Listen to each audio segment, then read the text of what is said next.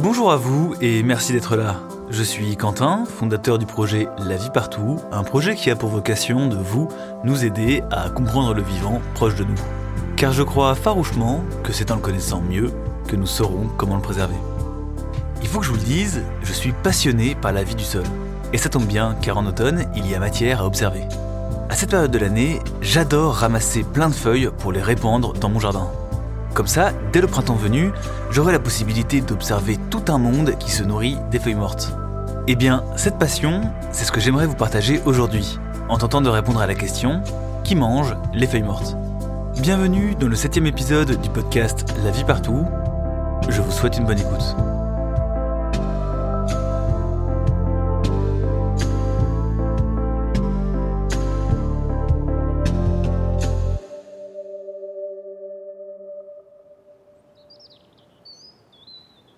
En automne, les feuilles tombent des arbres, à tel point qu'à la fin de la saison, un véritable tapis de feuilles mortes recouvre le sol.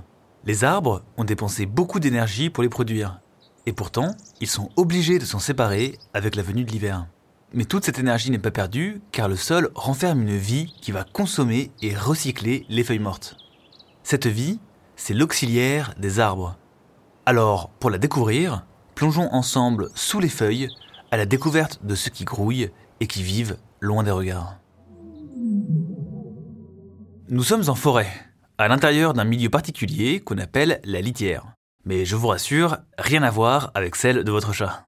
Cette litière désigne de manière générale l'ensemble des feuilles mortes et débris végétaux en décomposition au pied des arbres, des haies ou bien dans les jardins.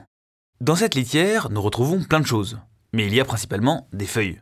Sauf que si on y regarde de plus près et un peu plus en profondeur dans les différentes couches de feuilles, il est possible de trouver aussi des filaments blancs.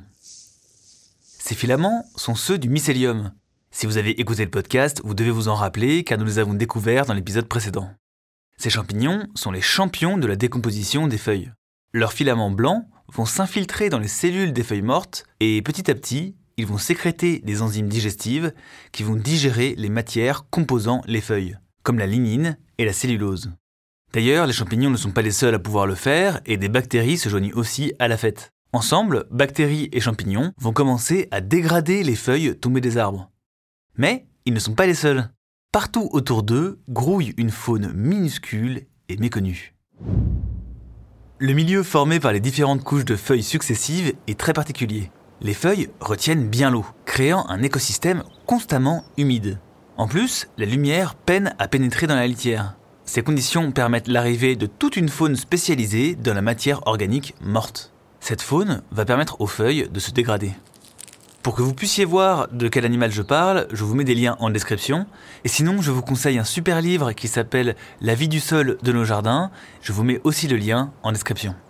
Alors, comme je vous le disais, les feuilles vont donner à manger à toute une faune très particulière. Nous trouverons par exemple des colamboles, des tout tout petits animaux qui se nourrissent des parties tendres des feuilles entre les nervures. Les nervures, elles, seront mangées par des acariens. Oui, des acariens un peu comme ceux qu'on peut trouver dans nos oreillers et qui se nourrissent de nos peaux mortes.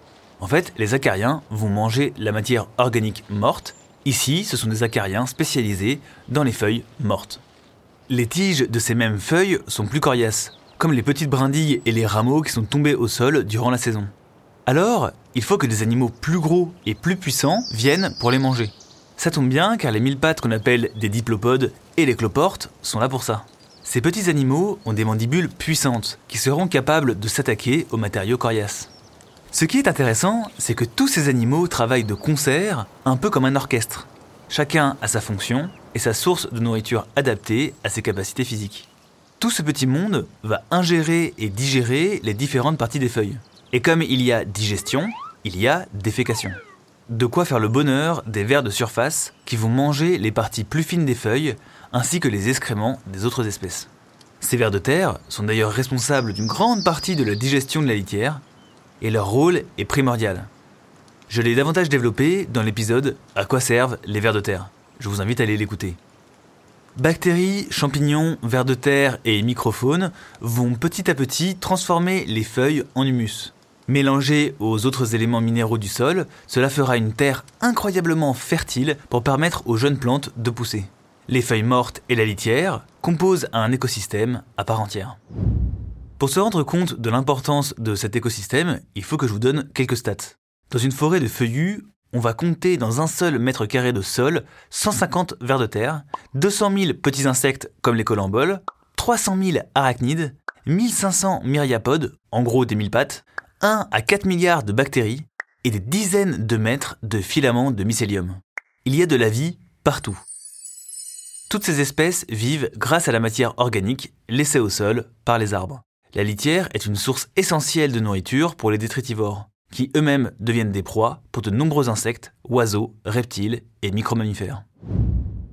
Toute cette vie dépend des arbres, mais en digérant les feuilles tombées au sol, les habitants du sol savent se rendre utiles. Les éléments nutritifs, ainsi libérés, pourront être absorbés à nouveau par les racines des arbres et viendront nourrir la nouvelle génération de feuilles au printemps prochain. La boucle est bouclée. Alors, ne jetons pas les feuilles, mais utilisons-les. Déposez-les sur le potager, dans les haies ou au pied des fruitiers. On peut aussi créer de grands tas de feuilles ou simplement les laisser en place.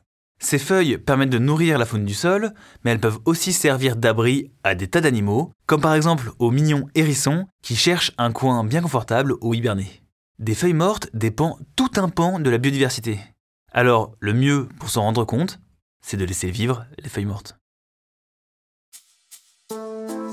Merci d'avoir écouté cet épisode, j'espère qu'il vous aura plu. Pour m'aider à le faire connaître, je vous invite à le noter et à le commenter si cela vous est possible. Ça permettra de le faire remonter sur les plateformes d'écoute et de faire découvrir le vivant au grand public.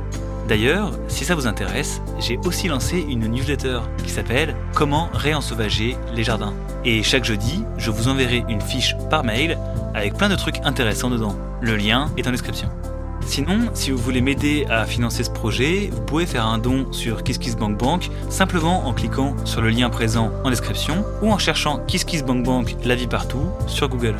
Ce podcast a été écrit par mes soins, le montage et le sound design ont été effectués par Hugo Van Moll et le tout a été enregistré dans le studio de Johan Berger à La Soulane, dans les Hautes-Pyrénées. Pour les plus curieuses et curieux d'entre vous, les sources m'ayant permis d'écrire cet épisode sont en description. Merci d'être resté jusqu'au bout, prenez soin de vous et à bientôt.